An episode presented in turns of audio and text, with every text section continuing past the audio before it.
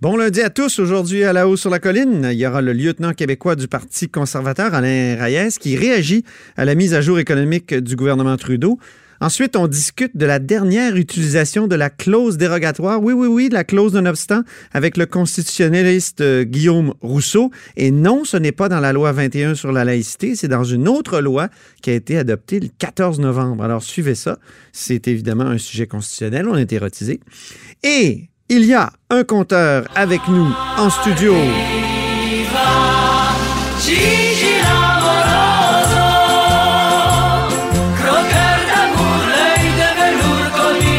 Et oui, quel plaisir de retrouver Jean-François Gibault. Bonjour. Bonjour Antoine.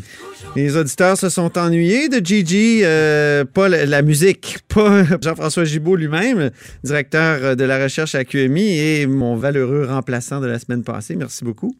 Alors, aujourd'hui, on parle des trains en retard, Jean-François? Oui, ben c'était pas une grosse surprise de voir en fin de semaine que euh, les trains de VIA étaient très, très, très souvent en retard. Ce qui était intéressant, c'était de pouvoir enfin avoir des chiffres précis là-dessus. Comme ça. par exemple de savoir que c'est une fois sur cinq que le train Montréal-Québec est en retard. Et ça, bon, euh, moi, je l'ai pris très souvent, le train, puis effectivement, c'est très frustrant. Ben, toi aussi, d'ailleurs. Ah oui. C'est très frustrant parce que je, moi, moi, je me dis tout le temps, d'abord, on, on, est allé sur la Lune en 1969, mais en 2019, on n'est toujours pas capable de savoir si deux trains vont se croiser. Non, mais c'est quand même incroyable. Parce que c'est à cause de ça qu'il y a des retards importants. Oui, hein? c'est pas toujours à cause de ça. Il peut y avoir des incidents, évidemment, bon, mais c'est le plus souvent à cause de ça. Alors, euh, bon, on avait ces donc le retard moyen, moyenne 33 minutes de retard sur la liaison euh, Québec-Montréal et euh, le 33 minutes moyen une fois sur cinq, parce que ça fait en sorte que, par exemple, si on part de Québec puis on a une réunion le matin au centre-ville à 9 h, ben normalement, on serait correct. Le train est supposé arriver un peu après 8h30. 8h35. Sauf que comme on peut pas euh, avoir... Ouais, mais Jean-François, celui-là, il est assez fiable. Le ah, pire, ben... là, le pire, là, c'est Montréal-Québec à 18h15. Euh, on revient le soir. Ah, ça, là, c'est systématiquement ouais. retard. Si bien que moi, quand je le prends, je me dépêche même plus. je veux dire, ouais. je sais que si j'arrive quelques minutes avant, de toute façon. Mais au moins, quand on revient, bon, c'est pas agréable, on arrive à la maison un peu plus tard. Mais moi, le problème, c'est que le matin, tu dis, j'ai une réunion au centre-ville à 9 h, je pourrais prendre le train, il arrive à 8h30. Non, tu peux pas. Tu peux pas parce que tu sais jamais quand est-ce que la loterie des retards va tomber sur toi. Puis là, tu te ouais. présentes en retard à ta réunion, ça marche pas. Donc, mais c'est pas le pire. Tu vas prendre, tu vas prendre ta voiture, par exemple. c'est ça le drame. Ben oui. Parce qu'on parle d'environnement sans cesse, avec raison. Puis normalement, le, le, train, ça devrait être un, un, élément de solution très fort. Mais, Mais le Dominion a été construit sur le train. Exactement. Et d'ailleurs, partout, par, par, exemple, si les gens qui, qui, voyagent, ben, on sait qu'en Europe, la grande force des trains par rapport aux autres modes de transport, c'est leur ponctualité. Bon, Mais oui. Ils sont pas toujours à l'heure, mais la plupart des cas, c'est très fiable et c'est très précis. On est à peu près le seul endroit dans le monde où le transport ferroviaire est, est, est absolument euh, sur des horaires aléatoires.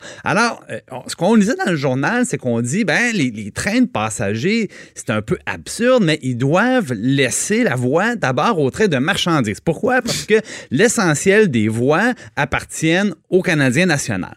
Alors, c'est ce bout-là, moi, que j'ai voulu un petit peu creuser. Mais ça, c'est intéressant ah. parce que tu as, as, plus d'infos que ce qu'il y ouais. avait dans le journal. Donc, on a de l'exclusif ici grâce au compteur. Absolument. Donc, moi, j'ai parlé carrément à des chauffeurs de train, donc des gens autant qui ont l'expérience chez VIA qu'au Canadien national. Et voici ce qu'on me dit. Alors, on me dit que euh, c'est faux de prétendre que le Canadien national priorise ses trains. Hein? On me dit absolument. On me dit au contraire qu'il y a un contrôleur de la circulation ferroviaire qui, lui, est chargé justement de gérer. Dormir. De, de... De... non, non, il dort pas. C'est cette personne-là qui est chargée de prendre des décisions lorsque deux convois ferroviaires vont se croiser. À ce moment-là, il ben, faut en prioriser un plutôt que l'autre. Et lui, il a un guide, de, un guide de pratique qui est très clair. Normalement, la priorité devrait être aux passagers. Donc ça, c'est, semble-t-il, ce qui est très clair, c'est que ça devrait être les passagers en premier. Le problème, c'est que dans les faits, les trains du Canadien national sont trop longs pour s'immobiliser.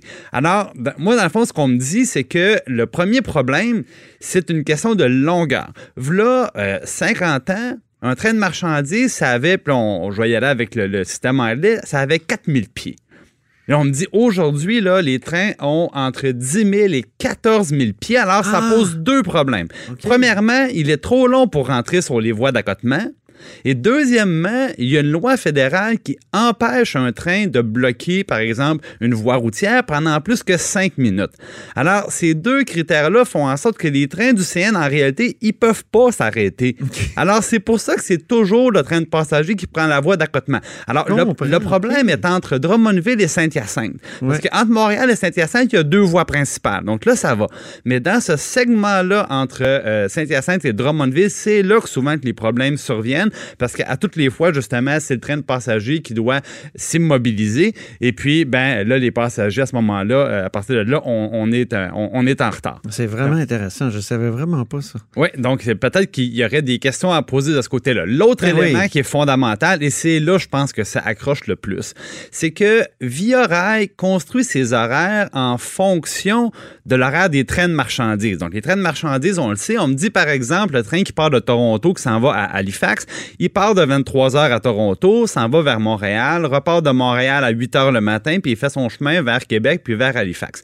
Le problème, c'est quand ce train-là est en retard, le train du CN, le CN n'avise pas via rail qu'il va y avoir un écart dans l'horaire et qu'à ce moment-là, ça peut venir chambarder l'horaire de via rail. Alors, Parle comme- d'une gang de jambon, toi. ben, c'est ça le problème. Parce que moi, je me dis à toutes les fois, ça se peut-tu que j'embarque dans un train à 5h35, puis ils sont pas capables de me dire, mais monsieur, savez-vous quoi, si vous devez avoir, euh, si vous avez une réunion à à 9h le matin, prenez l'autobus juste à côté parce qu'on va arriver euh, 45 minutes plus tard. Malgré la circulation. Malgré la circulation, exactement. Donc, moi, je, je reviens à mon, à mon problème de départ. On est allé sur la Lune en 69, mais on ne sait pas si deux trains vont se croiser en 2019. Oui. C'est quand même incroyable. Mais là, au moins, on a des, on a des éléments de réponse. Donc, Oui. le problème étant Oui. Drummondville et Saint-Hyacinthe. Oui, peut-être une question de, de longueur À un de moment donné, là, il va falloir investir dans les trains. là. Ben, ils l'ont c'est fait la- d'ailleurs. Hein? Moi, C'est le passé de- du, du- du pays. C'est aussi l'avenir, d'une certaine façon, les trains. là. En tout cas. Parce que ça a été fait notamment entre Montréal et Toronto. La Ben situation oui. a été améliorée. Maintenant, je pense que du côté un petit peu plus à l'est, ça, ça serait le bienvenu aussi. Merci beaucoup, notre compteur euh, Jean-François Gibault, directeur de la recherche à QMI. Toujours aussi précis et, euh, comment dire, vigoureux. C'est ça qu'on aime. Merci. Ah oui, c'est le lion en cage, ça.